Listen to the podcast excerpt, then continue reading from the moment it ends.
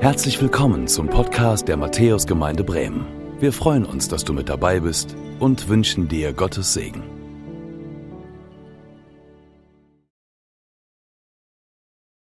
Schön, dass du da bist. Schön, dass du dabei bist am Bildschirm zum Start dieser neuen Predigtreihe. Ich freue mich total, dass ich den Start machen darf. Mein Name ist Philipp ähm, und ich bin Pastor hier in der Matthäusgemeinde und ich freue mich auf diese kommenden sieben Gottesdienste. Sieben Gottesdienste, in denen wir auf Jesus schauen, der Verheißungen erfüllt auf ihn.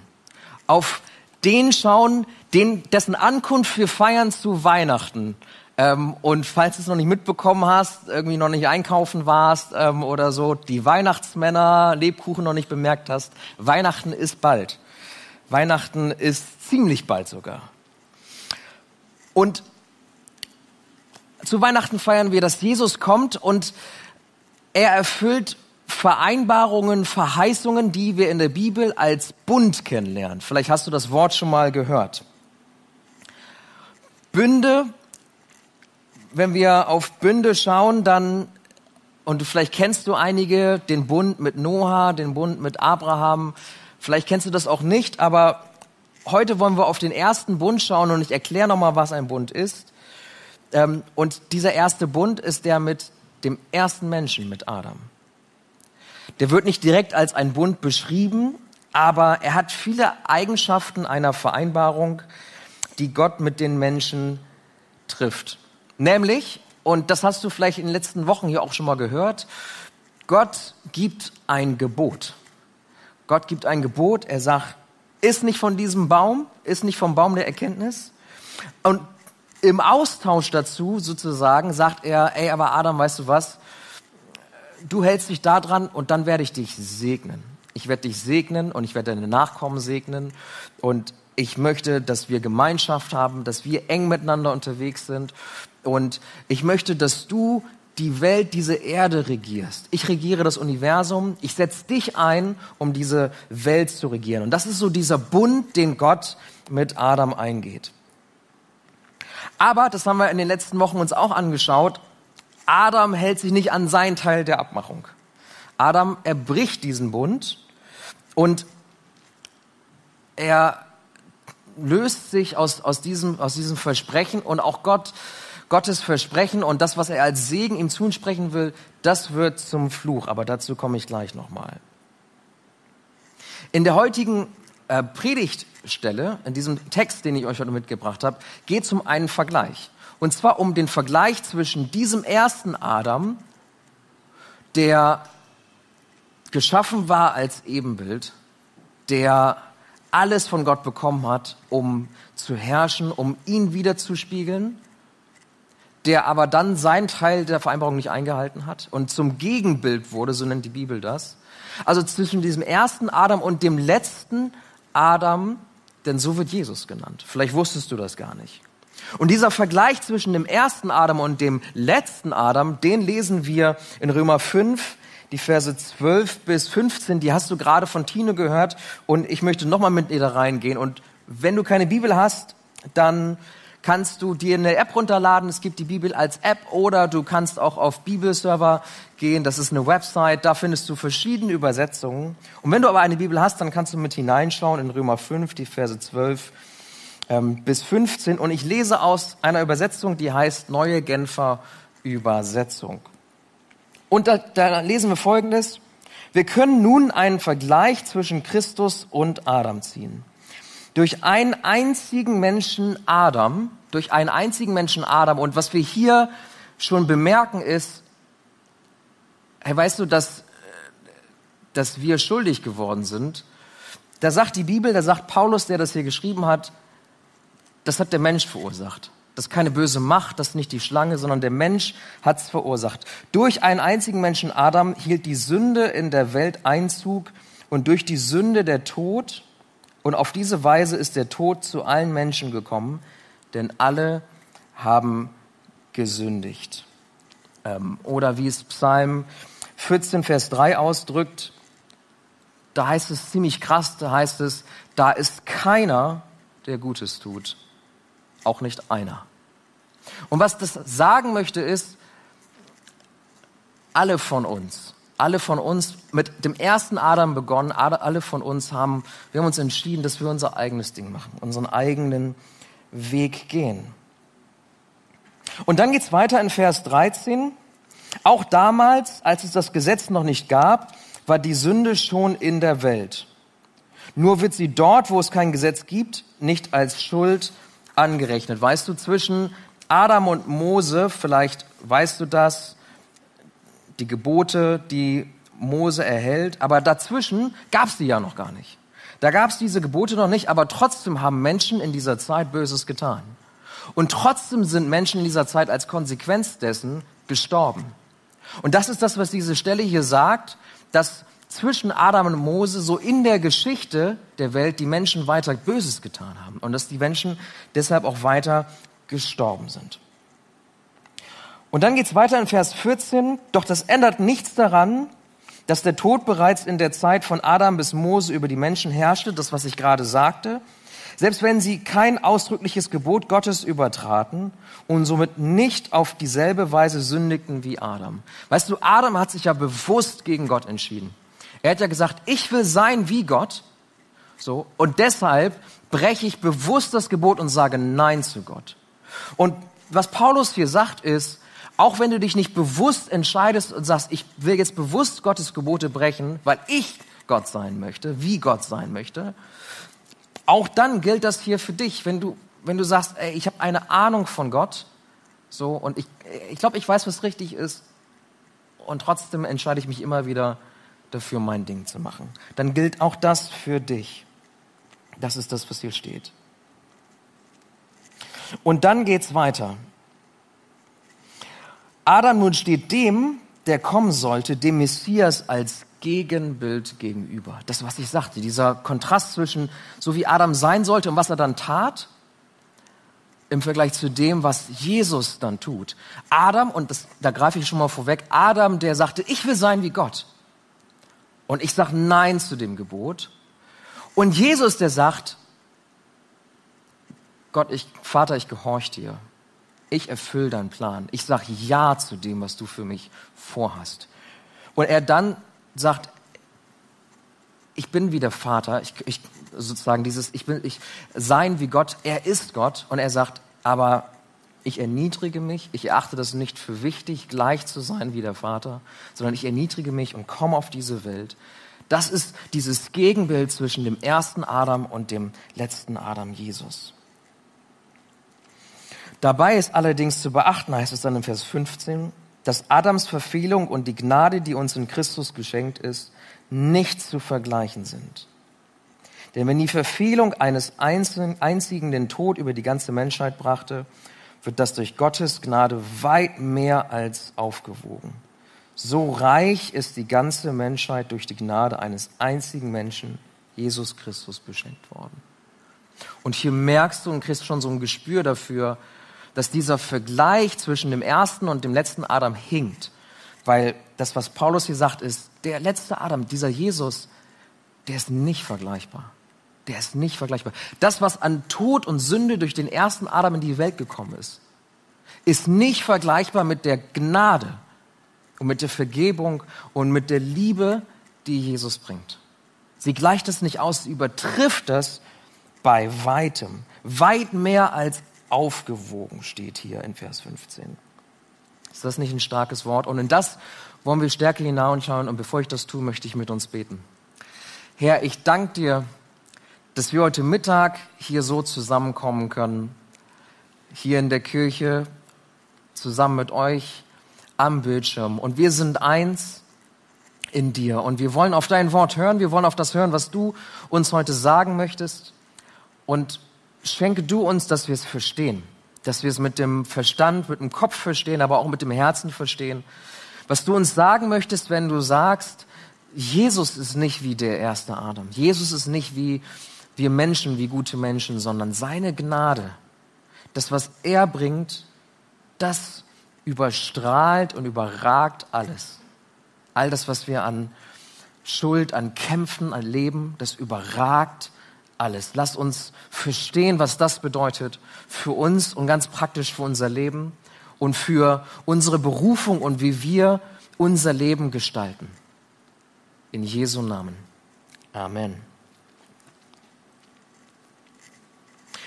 Wenn du dich erinnerst, der erste Adam, dann weißt du, bei dem ersten Adam, es fing ja alles so gut an. Ne? Es fing ja eigentlich alles gut an. Gott schafft Adam und Eva und er schafft sie ohne Sünde, heißt es. Und Gott schaut auf die Schöpfung und er sagt, ey, das ist gut. Und als er Adam und Eva schafft, sagt er danach, ey, das ist sehr gut.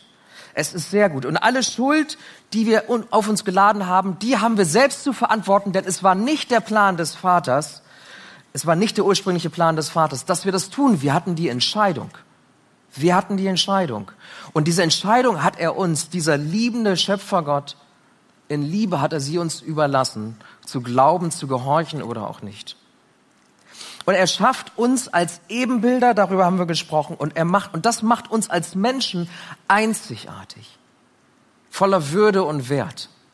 Weißt, ich weiß nicht, wie das dir geht, wenn du Nachrichten schaust und du siehst Infektionszahlen, Corona-Tote und so weiter. Das, das, sind, das sind die Menschen nur eine Zahl.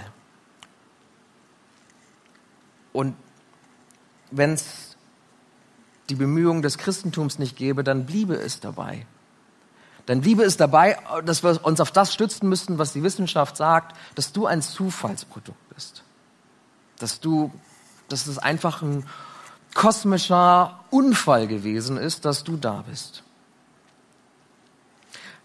Aber das steht hier nicht. Und so sehen wir Menschen nicht und so begreifen wir das nicht, sondern wir begreifen sie von der Bibel her und da steht, wir sind Ebenbilder, wir sind einzigartig, die Krone der Schöpfung, wir sind unendlich würdig und haben Wert. Und dass Gott uns, dass Gott Adam ein Gebot gibt, drückt auch aus, wir sollen moralische Ebenbilder sein, die gehorchen, Gutes, Böses unterscheiden können und in Liebe glauben können.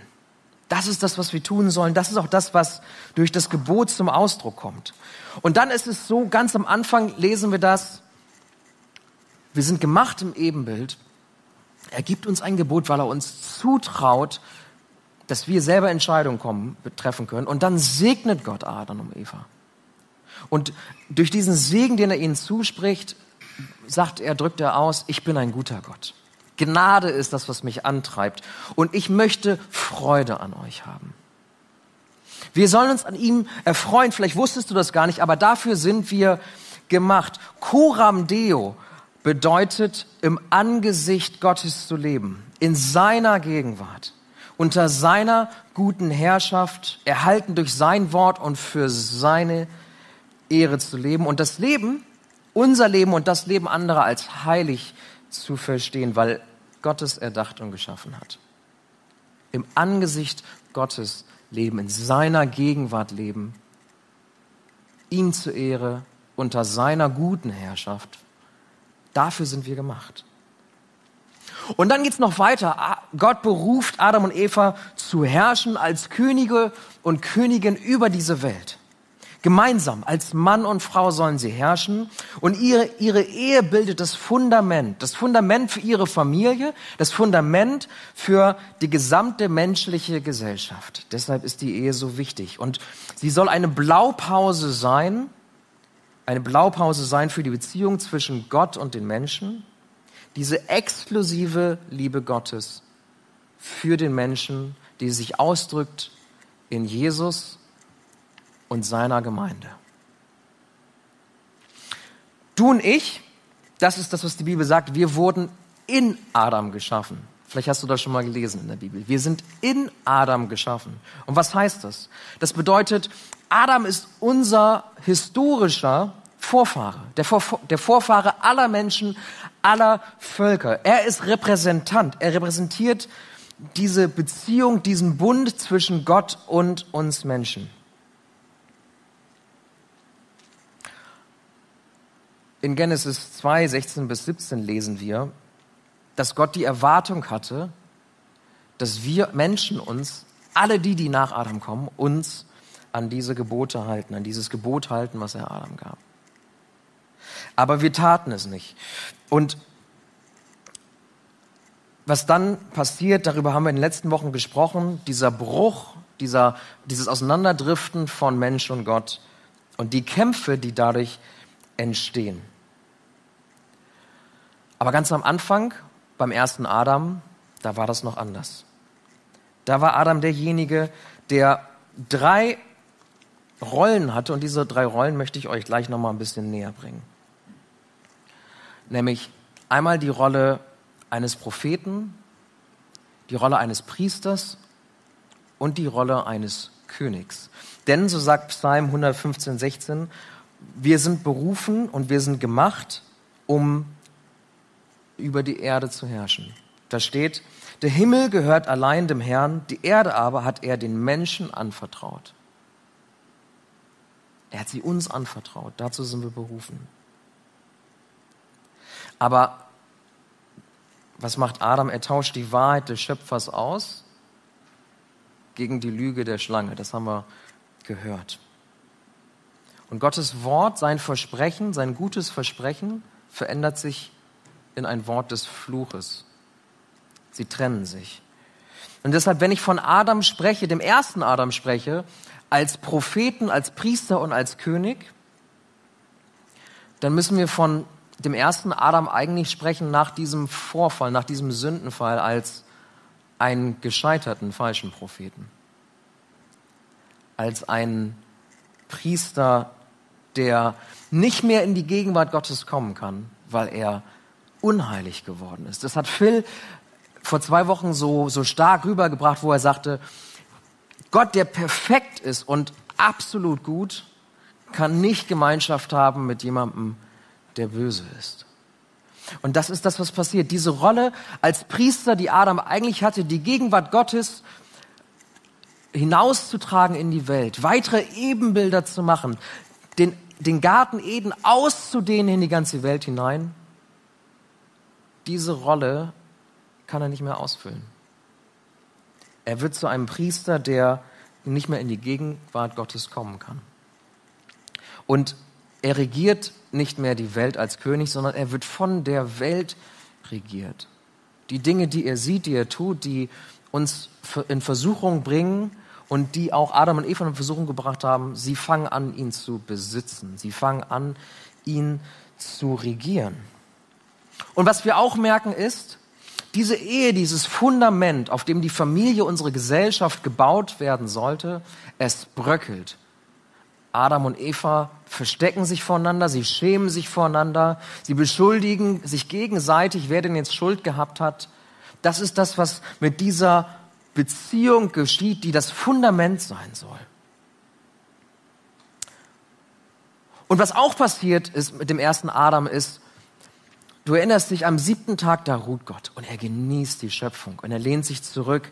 Da ist Rast, da ist Ruhe, da ist Genießen dessen, was einfach perfekt ist.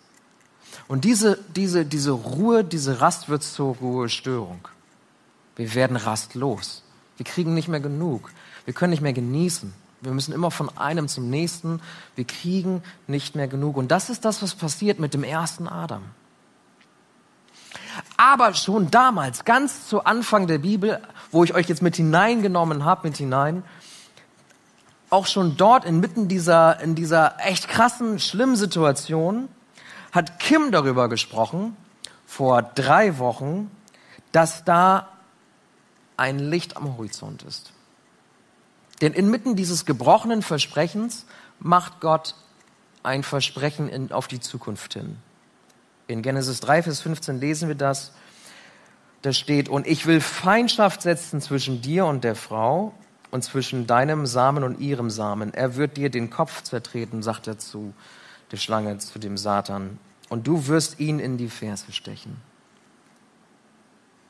Was wir hier lesen ist, inmitten dieser Tragödie lesen wir hier das erste Mal von der frohen Botschaft. Man sagt auch Proto-Evangelium, quasi der Prototyp des Evangeliums. Die Einleitung dessen, was dann folgt. Direkt hier am Anfang. Ist dir vielleicht noch nicht aufgefallen. Direkt in Genesis 3, Vers 15 lesen wir bereits von der frohen Botschaft, dass einer kommen wird, dass Jesus kommen wird und das Böse besiegt. Und was dann folgt, ab Genesis 3, Vers 15 bis hin zum Neuen Testament, ist einfach nur das Ausrollen dessen, was wir hier angekündigt sehen. Das, was wir jetzt in den nächsten Wochen uns anschauen werden, diese Verheißung, wo wir in den nächsten Wochen sehen werden, wie Schritt um Schritt es da ein Ringen gibt, es verschiedene neue Vereinbarungen gibt, bis das, was wir jetzt hier lesen, zutrifft. Bis Jesus kommt und das Böse besiegt, der Schlange den Kopf zertritt.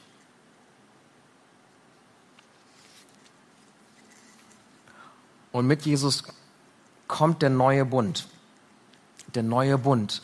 Und dieser neue Bund, von dem wir lesen im, Neuen Testament, wo wir im Alten Testament schon darauf hingewiesen werden, dass, es, dass da etwas kommen wird, wisst ihr, Gott ist ein Gott der Bündnisse. Wir haben über die Dreieinigkeit Gottes gesprochen vor einigen Monaten. Gott in sich ist ein Gott der Bündnisse. Der Vater, der Sohn, der Heilige Geist. Sie haben jeder einen Auftrag, sie haben Aufgaben und sie haben selbst Verpflichtungen, die sie eingegangen sind. Und so stehen sie untereinander quasi in Bündnisbeziehung.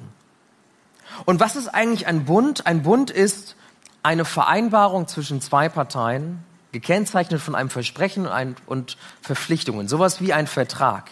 Aber weißt du, wenn in der Bibel von Bund die Rede ist und wir lesen hunderte Mal, taucht dieses Wort Bund auf, dann ist es immer eine Beziehung zwischen einem höhergestellten und einem niedriger gestellten.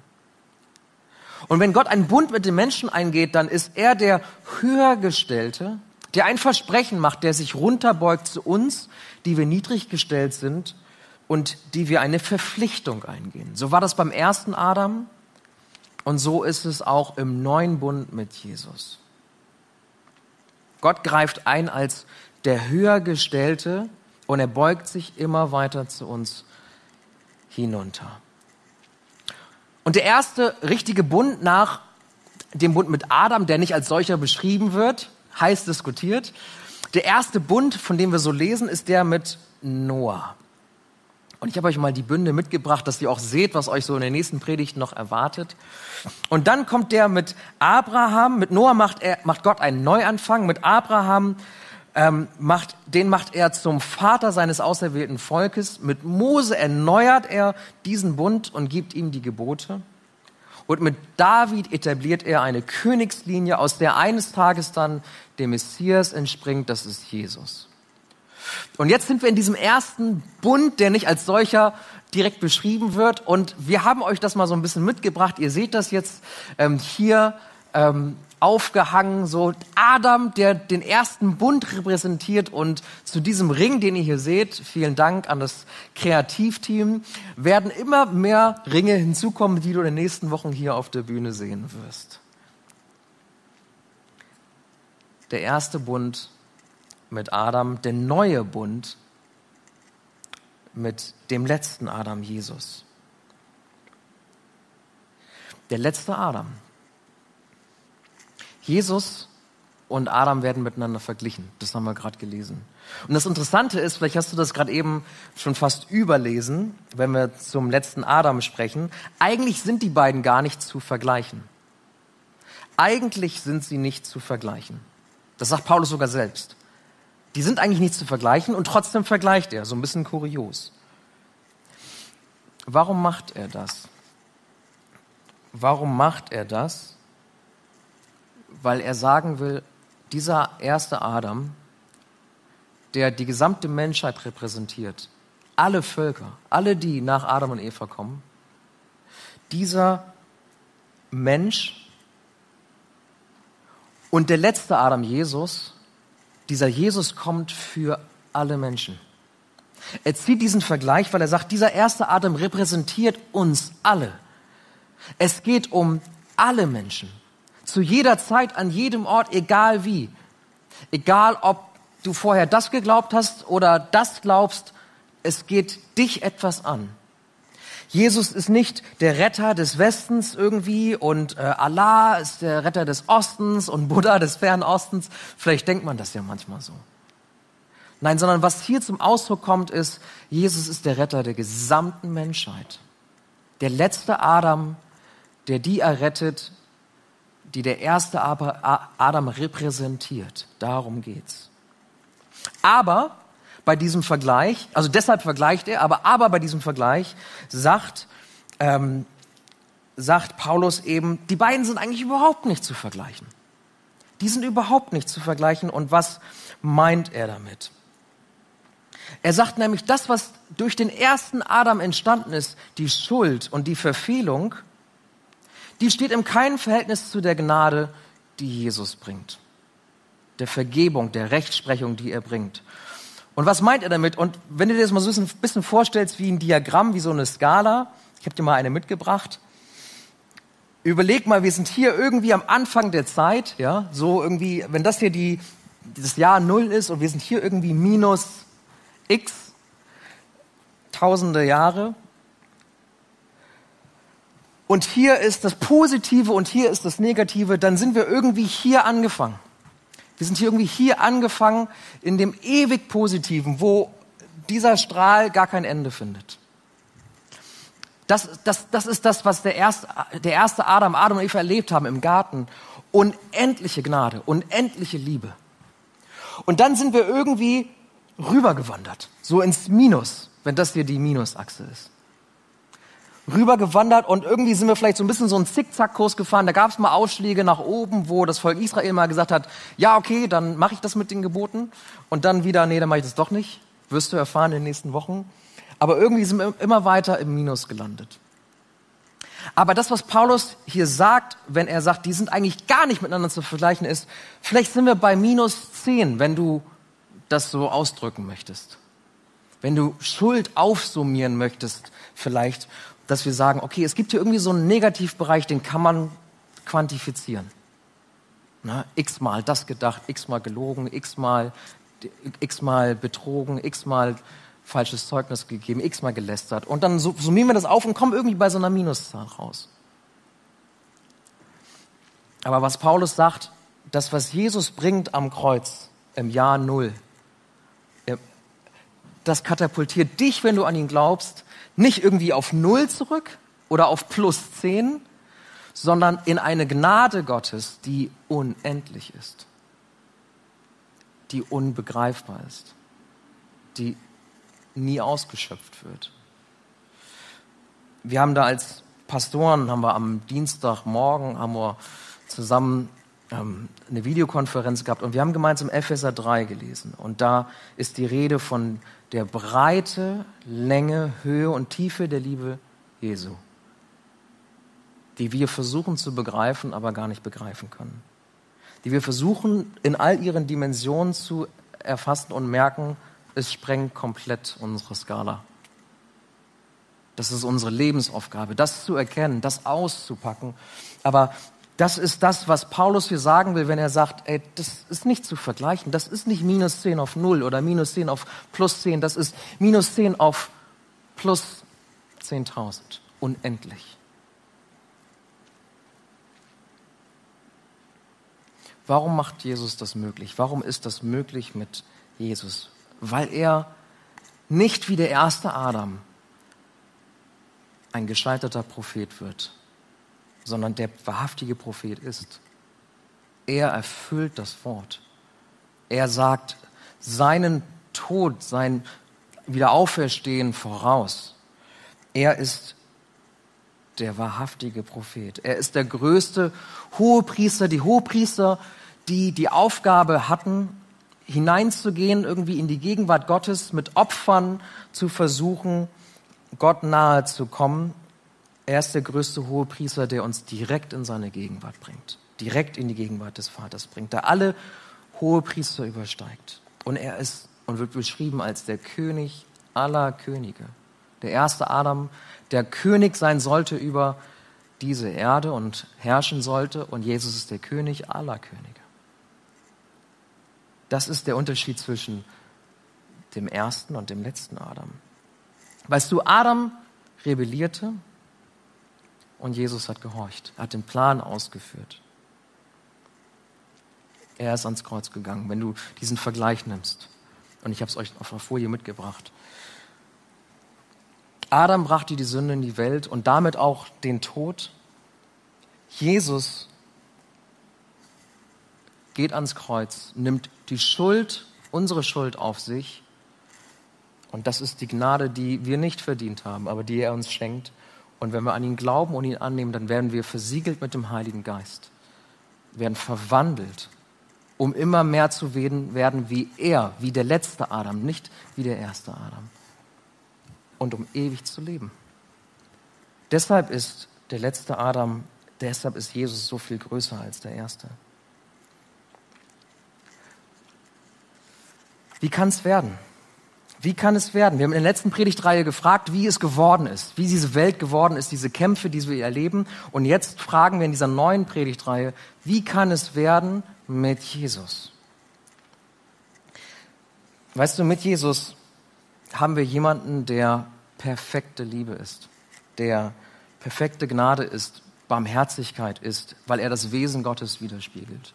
Mit Jesus haben wir aber auch jemanden, der unser Leid nachvollziehen kann, der, der Schmerz nachvollziehen kann, der Tod erlebt hat, der einsamer, verlassen war von allen, sogar von seinem Vater.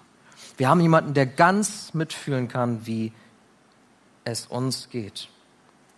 Und wenn wir auf ihn schauen, dann kann unser Leben gelingen. Nicht auf andere Adams und Evas so gebrochene Spiegelbilder. Auf die zu schauen macht wenig Sinn sich irgendwie gegenseitig zu helfen, ähm, wenn, wenn beide doch irgendwie gebrochene Spiegel sind und versuchen, irgendwie einen heilen Spiegel darzustellen. Das funktioniert nicht. Es reicht auch nicht, wenn wir sagen, ach Jesus, das war doch so ein guter Lehrer, ich nehme mir so ein paar Eigenschaften mit und versuche die umzusetzen. Auch das reicht nicht aus. Sondern Römer 8, 29 fordert uns auf, dass wir uns von ihm verändern lassen. Von ihm verändern lassen dass wir nach diesem Ebenbild, was Jesus ist, durch den Geist Stück für Stück immer mehr ein Spiegel werden. Ein Spiegel werden von der Herrlichkeit Gottes, die er einmal für uns vorgesehen hatte, die wir verloren haben, aber die wir wiedergewinnen können. Und in Römer 8, Vers 29, da steht Folgendes. Schon vor aller Zeit hat Gott die Entscheidung getroffen, dass sie ihm gehören sollen, dass wir ihm gehören sollen. Da kannst du ein Wir eintragen, kannst du ein Ich eintragen. Darum hat er auch von Anfang an vorgesehen, dass ihr ganzes Wesen, dass unser ganzes Wesen so umgestaltet wird, dass sie seinem Sohn gleich sind. Er ist das Bild, dem sie ähnlich werden sollen. Denn er soll der Erstgeborene unter vielen Brüdern sein. Und weil Gott sie für dieses Ziel, weil Gott uns für dieses Ziel bestimmt hat, hat er sie, hat er uns, hat er dich auch berufen. Und weil er sie berufen hat, hat er sie auch für gerecht erklärt. Und weil er sie für gerecht erklärt hat, hat er ihnen auch Anteil an seiner Herrlichkeit gegeben. Weißt du, so wie Adam und Eva berufen waren und ihre Berufung nicht ausgelebt haben, ausfüllen konnten, so bist du berufen. Das steht hier. Vor der Zeit. Gott wusste, dass das kommt. Gott hat dich geschaffen als Ebenbild in Adam. Gott hat dich erdacht, auch heute, hat dich erdacht, schon als du im Mutterleib geformt wurdest, hat er dich erdacht und an dich gedacht. Und du bist berufen. Du bist berufen, als Ebenbild geschaffen, zum Gegenbild geworden, aber du sollst wieder ein Spiegelbild werden. Und deshalb schickt Gott Jesus seinen Sohn. Jesus gehorcht und erfüllt diesen Plan, geht ans Kreuz, stirbt und steht wieder auf nimmt alle Schuld auf sich, damit wir gerecht erklärt werden. Und wenn wir uns an ihn halten, an ihn glauben, das für uns beanspruchten, dann werden wir nicht nur gerecht erklärt, sondern wir werden Miterben an seiner Herrlichkeit, steht da. Wir werden Miterben an seinem Reich. Und weißt du, und ich habe euch einen Vers mitgebracht in Kolosser 3, 9 bis 11, der ist so stark. Weil da steht, und weißt du, es spielt keine Rolle mehr, woher du kommst. Es spielt keine Rolle, wer du bist, wie du bisher unterwegs gewesen bist. Das spielt keine Rolle. Wie zerbrochen der Spiegel ist, spielt keine Rolle. Wie fertig du bist, spielt keine Rolle. Was du getan hast, spielt überhaupt keine Rolle. Wie weit du im Minus bist, spielt keine Rolle. Denn, so steht in Kolosser 3, Vers 11, das Einzige, was zählt, ist Christus. Das Einzige, was zählt, ist Christus. Das ist das Einzige, was zählt. Und weißt du, wenn du Jesus vertrauen möchtest, wenn du auf ihn setzt, dann geht das Leben nach dem Tod nicht nur weiter, sondern er macht es perfekt, lesen wir in der Bibel. Der Spiegel unseres Lebens, er wird nach und nach wieder vollkommen hergestellt, damit das Licht seiner Herrlichkeit reflektiert wird, scheint, durch uns hindurch scheint und leuchtet. Wunderschön. Paulus drückt das so aus in 1. Korinther 15, 49, da steht, genauso wie wir jetzt das Abbild des irdischen Adams sind, werden wir einmal das Abbild des himmlischen Adams sein. Was heißt das? Das lesen wir in Philippa 3, Vers 21, wo wir lesen, dass Jesus Folgendes tun wird. Er wird unseren unvollkommenen Körper umwandeln und wird ihn seinem eigenen Körper gleich machen, der Gottes Herrlichkeit widerspiegelt. Er hat die Macht dazu, genauso wie er auch die Macht hat, das ganze Universum seiner Herrschaft zu unterstellen.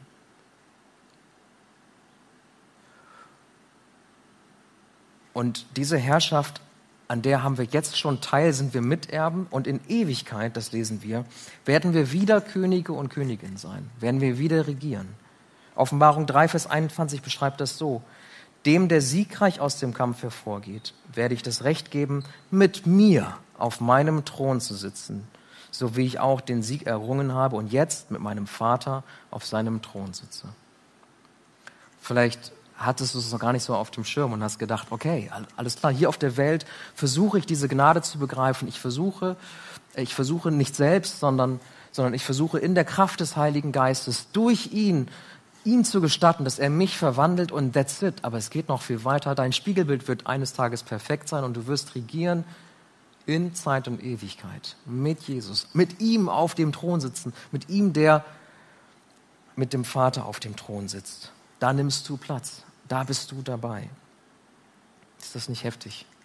Ist das nicht krass, wenn wir sehen, wie Gott seine Geschichte schreibt, vom Anfang, vom ersten Adam zum Kommen Jesu und wie er sie fortschreit in die Ewigkeit und du kannst dabei sein, wenn du das möchtest. Ich lade dich ein, dich diesem Jesus anzuvertrauen, diesem letzten Adam, der so viel größer ist als der erste Adam. Er lädt dich ein, zurückzukommen zum Vater, egal wie weit im Minus du bist. Zurückzukommen in, in den Bereich, der unsere Dimensionen sprengt, wo seine Gnade und Liebe unendlich ist und wir ein Leben lang damit beschäftigt sein werden, das zu verstehen, was Jesus da für uns getan hast. Lass dich von ihm füllen. Lass dich von ihm leiten. Lass dich von ihm in deine Berufung begleiten und gehe diesen neuen Bund mit ihm ein. Dazu lade ich dich ein. Und wir werden jetzt eine Zeit haben, ähm, eine Reaktionszeit haben, wo ähm, die Musik spielt. Und wenn du das möchtest, dann kannst du noch mal auf diesen ersten Adam schauen und vielleicht erkennst du dich darin wieder. In diesem Adam, der gut gestartet ist und der irgendwie vom Weg abgekommen ist. Und ich lade dich ein, dass du in dieser Zeit vielleicht zum allerersten Mal zu Gott sprichst und sagst, ich möchte zurückkommen. Ich möchte das, was Jesus möglich gemacht hat, erleben in meinem Leben. Ich möchte zurück zu meiner Berufung. Ich möchte sie entdecken und auspacken. Herzliche Einladung dazu. Amen.